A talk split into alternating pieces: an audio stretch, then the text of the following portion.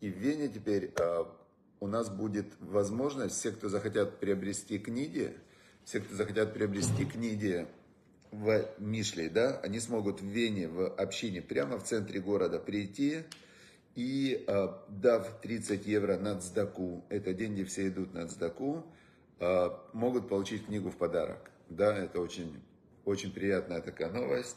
Вот Максим Перенчук был уже в общине, знает, что это самый центр Вены, 500 метров от Венской оперы. Это еврейская русскоязычная община а, хабатская, которая здесь есть в Вене. И значит, теперь у них будет э, лежать всегда наши книги. Э, и те деньги, которые вы за эти книги даете, они идут на распространение Торы на Ваикру. Поэтому это очень выгодно. Вы и книгу получаете, и учите Тору, и мудрость царя Соломона, и еще и помогаете распространять Тору. Вообще, что может быть лучше? Итак, недельная глава сегодня, недельная глава сегодня, кстати, и в других городах, вот я смотрю, может быть, в Милане сделать такое место тоже, как центр а может быть, Вена и останется единственным в Европе центром. И в Америке мы один сделаем. Чтобы можно было в Америке тоже приехать куда-нибудь, в Нью-Йорке, например, да, и получить книгу. Хорошо. Значит, глава Насо, называется глава Насо, и сегодня мы в недельной главе, значит, читаем отрывок, э, читаем мы отрывок, который очень-очень э, для нас важный. Очень для нас важный. Вот мы пересчитали всех левитов, которые работают в храме, вот мы все пересчитали, и подошли мы, значит, подошли мы к такому моменту, который, который разделяет нас а, между нами и святостью. То есть левиты, они соединяют между, между человеком и Богом, да, и святостью. А что разъединяет? Давайте посмотрим, да? И в Праге, и в Нью-Йорке. Ну, в Праге сделаем, и в Нью-Йорке обязательно. Значит, а, так, сегодня меня просили сделать урок о Лерифа Шлема, Рифа Шлема Аарон Бен Мирьям. Аарон Бен Мирьям, он э, перенес операцию, у него какие-то после операции были небольшие осложнения, чтобы у него было Рифа полное выздоровление. Значит, э, мы видим, что врач это орудие в руках Всевышнего, и он, врач, старается – но как врач что сделает, это зависит от Всевышнего. Поэтому мы очень сильно молимся за Рифа э, Арон Бен Мирьям. И все, кому нужно выздоровление, вы, мы молимся друг за друга и потом за себя. И написано, что когда ты хочешь, чтобы тебе Всевышний дал спасение, помолись за другому, то есть дай пример. А то, знаете, как обычно происходит, человек сам просит Всевышнего, дай мне деньги, там, миллион долларов мне не хватает. Молится, молится, к нему кто-то подходит, дай мне 10 долларов на хлеб там, или доллар на хлеб. Все, не мешай, отстань. Ну что ты вообще отвлекаешь, я занят. И стоишь, просишь. А как же так ты просишь Всевышнего, если ты сам не даешь? То же самое здоровье касается. Если ты хочешь, чтобы Всевышний тебе давал здоровье, и чтобы у тебя в этом деле было благословение, то та мера, которую человек меряет, меряет ему. То есть нужно очень сильно помогать в той сфере, в которой тебе нужна помощь. Это, это такое важное очень э, как направление. Многие спрашивают, как помогать, кому помогать, в какой сфере помогать. Все очень просто. То есть выбираешь то, где тебе не хватает, и начинаешь помогать другим. Во-первых, ты понимаешь тогда, что такое по-настоящему не хватает. Потому что человек, который, э, например, он просит себе успеха в каком-то бизнесе, и он себя ощущает несчастным, у него не хватает там, э, я не знаю, второго миллиона или третьего. А потом он смотрит, как людям не хватает на хлеб – он понимает вдруг, насколько он счастливый. И раньше была очень большая ошибка в психологии, что счастье это результат достижения. Сейчас вообще ученые полностью пришли к прямо противоположному выводу, психологи, что достижение это следствие счастья. То есть человек, который находится внутри в состоянии счастья, благодарности, у него намного больше шансы добиваться успеха в жизни, чем у тех, э, которые недовольные, э, депрессивные, пессимистичные и так далее. Хорошо. И вот, значит, здесь у нас э, мы дошли до того, что нас разделяет. Что нас разделяет.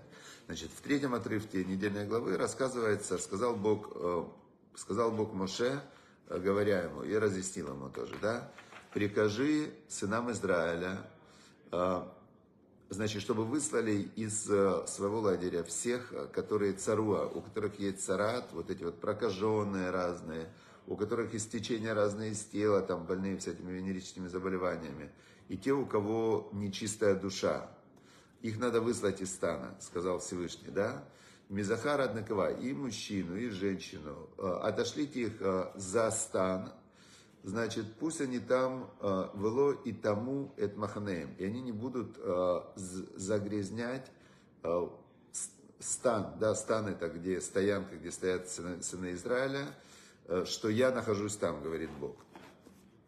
Значит, что это значит? Было, как мы знаем, было в лагере три Три было Махане. Была Махане самое святое, это там, где была святая святых.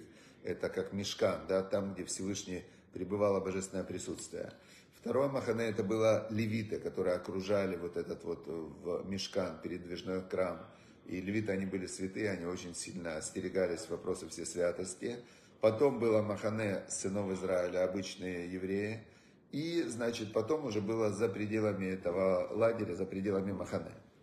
И что сказал Всевышний? Значит, э, были, у нас есть три категории. Первая категория это царат, это те, у кого были прокаженные. Но мы знаем, что это не та проказа, которая инфекционная, а это проказа, которая приходила за злоязычие, за то, что человек говорил лошонара. И лошонара это злоязычие, да, сплетни, лошонара и так далее. Это вот та проказа, которую, которая самая была страшная причина кожных заболеваний. И таких людей надо было сразу убрать из самого святого стана. А, значит, им туда вообще нельзя было приближаться, вот этим негативным людям. Второе, наоборот, второе, это стан, стан был левитов. Там не, не должны были находиться люди, у которых было истечение из тела. Это всякие вот эти вот там венерические заболевания. Кто ими болеет? Это люди, которые очень у них та вот вожделение, и они не сдержаны вот в этих во всех э, половых связях. И третье это таме. Таме это духовная нечистота. Это самая такая была слабая э, нечистота. Не так, наоборот. Э, царат, вот этих сплетников и лошанара, им нельзя было находиться даже в стане э, обычной Израиля, обычных евреев. То есть, чем была жестче вот эта духовная нечистота, тем, э, то есть, это даже нельзя было в обычном стане находиться. Э, тем более в тех двух. Теперь в стане, в котором а, вот эти, которые венерическими заболеваниями, им можно было находиться в стане, в котором были обычные евреи, но нельзя было заходить в стан, где были левиты. Теперь, а, а те, у кого была таме, которая была духовная нечистота, это такая нечистота, которая а, нечистота мертвых. Они касались просто мертвого тела или были в одном шатре с мертвыми. Так таким нельзя было заходить только в храм.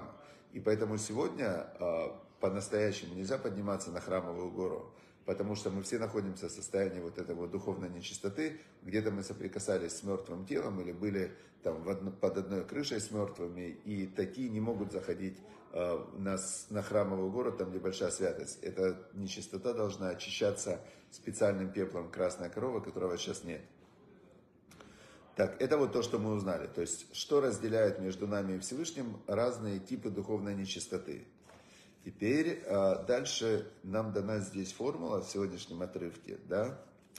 Дана нам формула, которая а, позволяет нам, сейчас, секундочку, вот. И сказал, а, скажи сынам Израиля, что мужчина или женщина, когда они сделают какие-то грехи против человека, да, то нужно принести искупительную жертву перед Богом. То есть это очень странно. Я же сделал жертву, я же согрешил перед человеком, причем здесь Бог.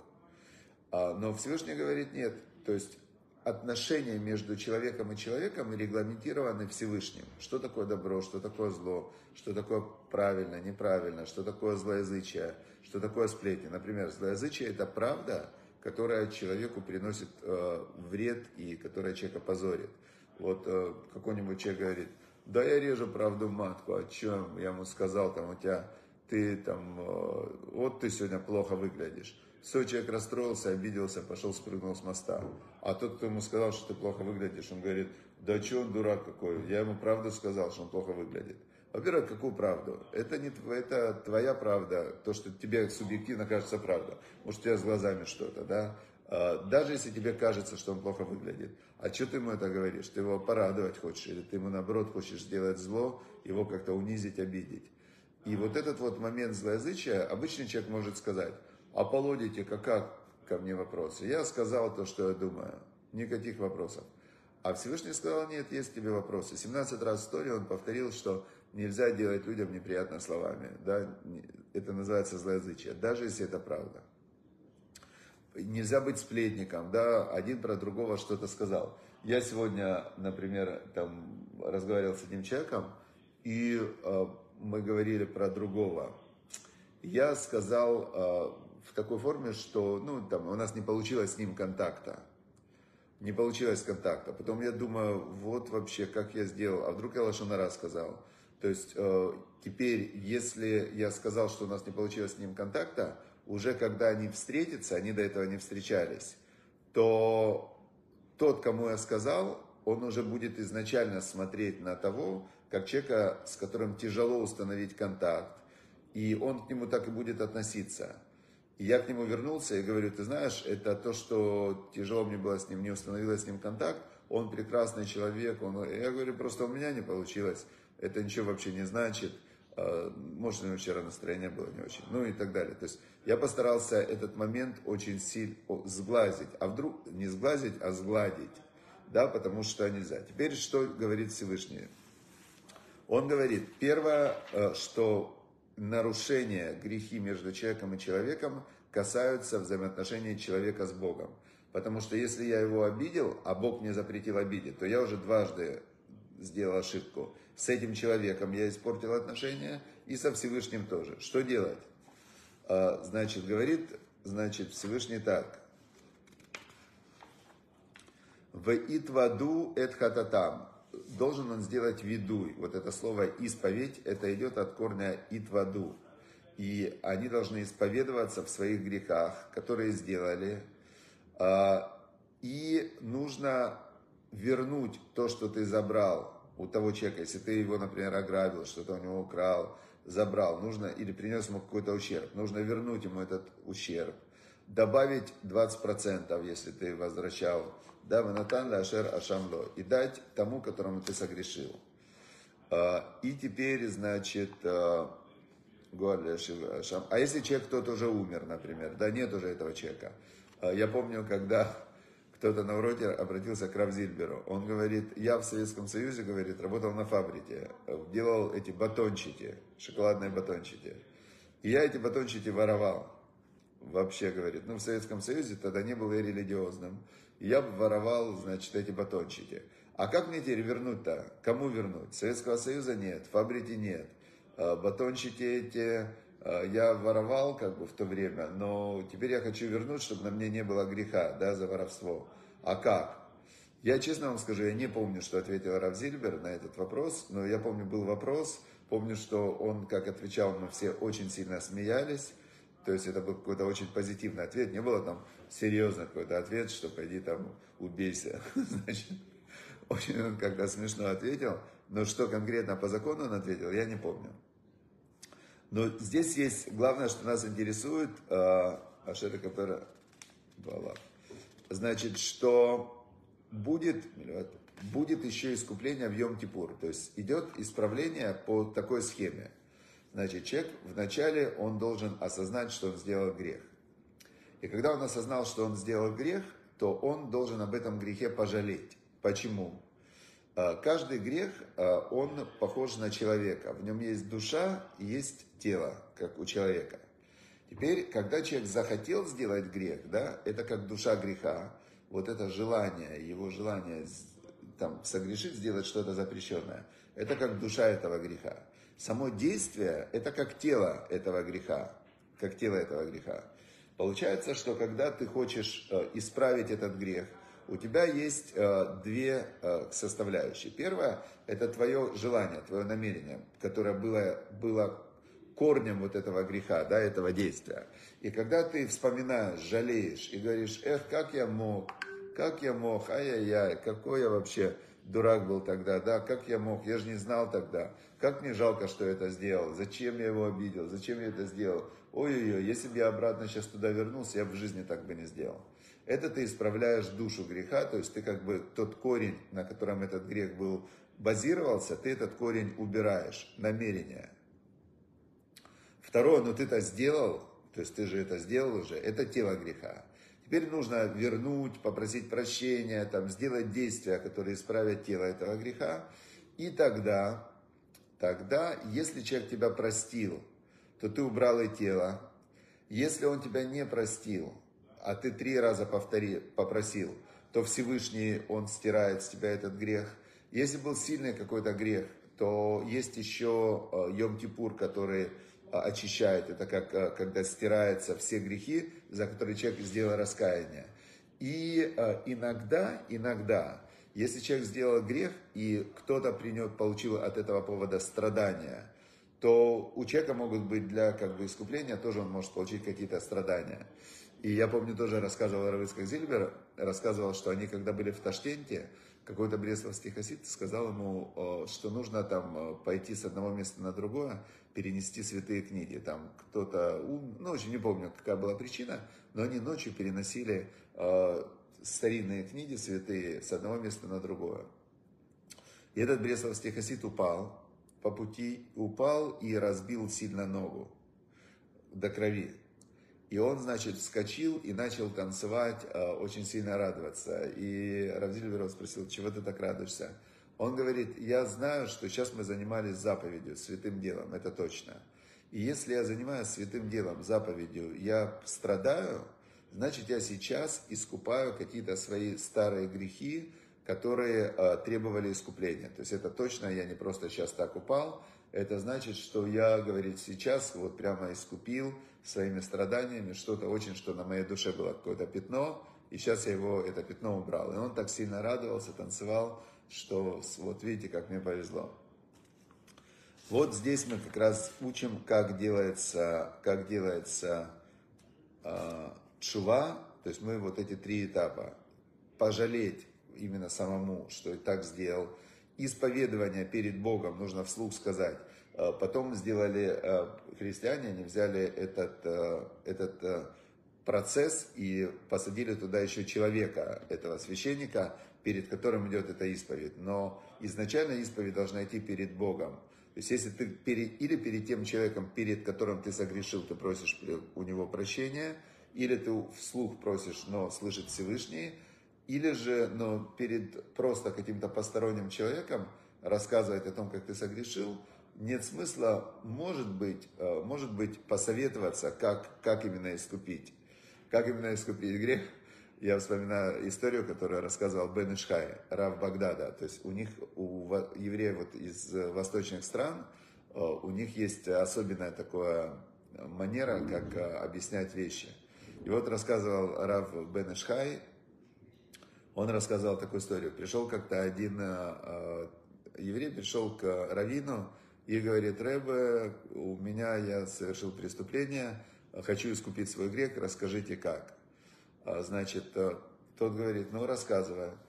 Значит, что же ты сделал? Он говорит, я, я говорит, после еды не омыл пальцы, не омыл пальцы рук. Это есть такой обычай а, омывать пальцы рук перед произнесением благодарственной молитвы после еды.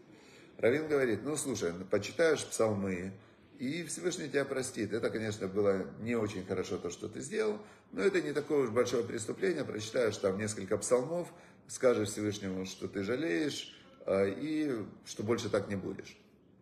Тот говорит, ну, я думаю, что Всевышний меня простит, потому что у меня есть очень большое оправдание. Я-то, в принципе, это Беркат Амазон не мог читать. А, поэтому я, может быть, и не должен был пальцы омывать. Тот говорит, слушай, ну Беркат Амазон после еды благословения, это уже заповедь истории, ты должен был прочитать. Это уже более серьезное преступление, это ты не выполнил конкретную заповедь Всевышнего, в ахальта и покушал, в савата и насытился, и будешь благословлять. Чего что не благословлял-то? Это уже тебе нужно теперь более сделать э, раскаяние, прочитать больше псалмов, дать сдаку кому-то, помочь кого-то накормить, рассказывает ему, как ему Э, сделать, исправить тот вред своей душе, который он принес. Этот ему говорит, да не, ну Бог же меня простит, я думаю, из-за это, потому что я же, говорит, не кошерно ел. Ну как я буду после некошерной еды, значит, э, Беркат Амазон говорит. Равин уже в шоке говорит, послушайте, а то, что вы уже ели не кошерное, это вообще очень большой вред душе вы своей принесли, вы прямо реально и нарушили то, что прямым текстом в Торе написано, что нельзя кушать кошерное, не кошерное. И второе, тут уже э, не кошерная пища, она очень вредит душе. То есть это уже говорит, ну как же так? И вам надо теперь будет уже сделать там пост, например, вам надо будет сделать там 5 постов, э, вам надо будет еще там в мику окунаться. Ну, то есть ему рассказывают уже, как исправить этот грех, помимо раскаяния. Этот слушает, говорит, э, Рэба говорит, ну извините, извините, ну где мог взять кошерную еду в Йом-Кипур? Йом-Кипур был. Это же, Бог же понимает, что в Йом-Кипур нет кошерной еды. А Йом-Кипур, кушать Йом-Кипур, это вообще карет от сечения души. Равин вообще в шоке, он говорит, слушай, а как ты ел в Йом-Кипур? Ну, это же вообще не, это страшное преступление уже, если Йом-Кипур. Тот ему говорит, Рэба, я вам не понимаю, Всевышний это точно знает, что я же не виноват, но где я мог украсть еду в Йом-Кипур кошерную? Евреи-то не готовят в Йом-Кипур, где же я мог найти кошерную еду? Так я пошел, ограбил, в, влез в нееврейский дом. Тот ему говорит, ты грабитель, ты вообще как ты мог, о чем ты пришел со мной советоваться? про Махроним, про маленькое какое-то нарушение, если ты вообще в Йом-Кипур ограбил людей, залез в какой-то дом и этот самое. В общем, а, что он хотел этим рассказом передать, что человек, он не знает, часто не знает, как, какое действие а, является реальным преступлением.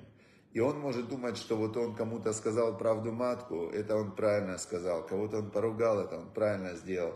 У кого-то он забрал э, то, что, например, э, какие-то вещи, да, э, потому что тот у него когда-то что-то украл. А оказывается, что то, что тот у него украл, тот вор, а он теперь то, что у него забрал эти вещи, грабитель. И многие не понимают этой разницы, что ты уже забрал у него другое что-то, это ты не вернул свое, это ты у него забрал то, что не твое, то, что его. И даже уголовный кодекс, он будет рассматривать эти два преступления отдельно. То, что он у тебя украл, это его за воровство, а то, что ты у него забрал, это тебя за. И людям в этих вещах многих путаются, поэтому лучше всего, конечно, советоваться с раввином, это понятно. И, значит, э, после того, как вы посоветовались с раввином, нужно сделать шилу, мы знаем как. И сейчас у нас, да, сейчас у нас Мишли, притчи царя Соломона, значит, книга притчи, 23 глава, 23 глава, значит, буквально один отрывочек. Сегодня возвращаюсь в Израиль, поэтому мне нужно спешить, чтобы все успеть. Значит, здесь в 23 главе рассказывается очень интересная вещь. Помните, в конце 22 главы вчера был отрывок, что если ты увидишь мастера быстрого в своей работе, будет он сидеть перед царями, стоять перед царями, и не будет он стоять перед людьми темными. И здесь, казалось бы, это очень круто. Мастер быстрый в своей работе, его вызывают к царю, он с царем начинает общаться. Вообще, жизнь удалась. Да, он парикмахер царя, он там, я не знаю, э, этот самый, портной царя, он поставщик царя, чего-то там он ему поставляет, какие-то шоколадки там. Или вдруг он виночерпий царя, он ему вино начинает поставлять или наливать, или хлебо, хлебопекарь. Большая честь. Оп, мы, я думаю, что вы сразу вспомнили, как виночерпий и, и пекарь, который булки царю давал, у фараона, как одного повесили, но они год отсидели в тюрьме, а потом одного повесили, а второго отпустили. И нас царь Соломон об это в 23 главе он предупреждает. То был последний отрывок 22 главы, а первый отрывок 23 он говорит так, Титешев лилхом эт мошель, когда ты сядешь кушать с правителем, бин тавин это шерли фанеха, ты пойми, пойми, кто перед тобой. То есть ты так добивался быть э, близким к президенту, к примеру, да, думал, что сейчас все вопросы свои порешаешь, а оказывается, там вокруг такая свора этих всех политиков, которые ты к нему только пролез парикмахером, а тут же они ему на, нашептали, что ты у него там ухо ему хочешь отрезать и все. И человек бах в тюрьме. Царь Самон предупреждает, знай перед кем ты, потому что тот, кто залез на вершину вот этой вот пищевой пирамиды, пищевой, на вершину власти, он воевал, воевал и воевал. Ему человека уничтожить это как три секунды. Весамта сатин билаеха, вставь нож себе э, в челюсти, да, в, там, где чем ты жуешь, да, вставь нож себе там, где ты жуешь, имбаль нефешата. если ты душа ненасытная. То есть, если ты пришел к нему, и ты сразу начинаешь тут помогить, здесь, начинаешь у него что-то брать, просить, вступаешь с ним в отношения, будь готов. Альтитав лимата ли мата матав. Значит, не, а, не возжелай его, его этих, ну, чем он деликатесов, вкусных яств, которыми он питается, в у лехам гзавим. И это хлеб э, гзавим, это обманчивый, да. Значит, э, это хлеб обманчивый. И четвертый отрывок, аль тигали ашира. Не слишком напрягайся для того, чтобы разбогатеть. Мибинатха хадаль. Отдаляясь от разума, от, от логики, от сообразительности. То есть люди, когда видят э, богатство, любят, видят вот этого царя, они теряют осторожность. Они думают, что сейчас царь решит все их вопросы. Оказывается, что при взаимодействии с царем, предупреждает нас царь Соломон, возникает больше вопросов, чем, чем э, было до этого. И э, главное, то, что он нам в этой в Мишле, он нам старается передать, что то, к чему должен стремиться человек, это было его личное достижение царя Соломона – Главное, к чему должен стремиться человек, это к мудрости. Он должен стремиться к тому, чтобы понять, как все работает, и нигде не ошибиться, потому что смысл, человек, сколько у меня было знакомых, которые попали вот в эту вот обойму к власти, они стремились к власти, к деньгам, а потом закончили свои там в тюрьма, какие-то проблемы такие, что не дай бог. Поэтому, поэтому нужно быть очень осторожным, как в Пертиавод мы учили, а, Уэв это млаха, люби работу, усне это рабанут, и ненавидь э, подниматься на величие. Валькит вода лерешут, и не будь известни властям, не приближайся к властям, не начинай там в тендерах участвовать, брать откаты и так далее, потому что власти это всегда опасно. Все, дорогие друзья, всем удачи, успехов, чтобы Всевышний услышал наши молитвы, чтобы мы занимались любимым делом, зарабатывали, были здоровы, были в хороших отношениях друг с другом, с людьми, с родственниками, в семье, и это самое большое счастье. А уже деньги, чтобы Всевышний нам дал, как говорится, Миашир, кто богатый, а самая бахалко, тот, кто рад своему делу, чтобы мы умели радоваться своему делу, и, а, значит, быть счастливыми, это самое сейчас самое главное.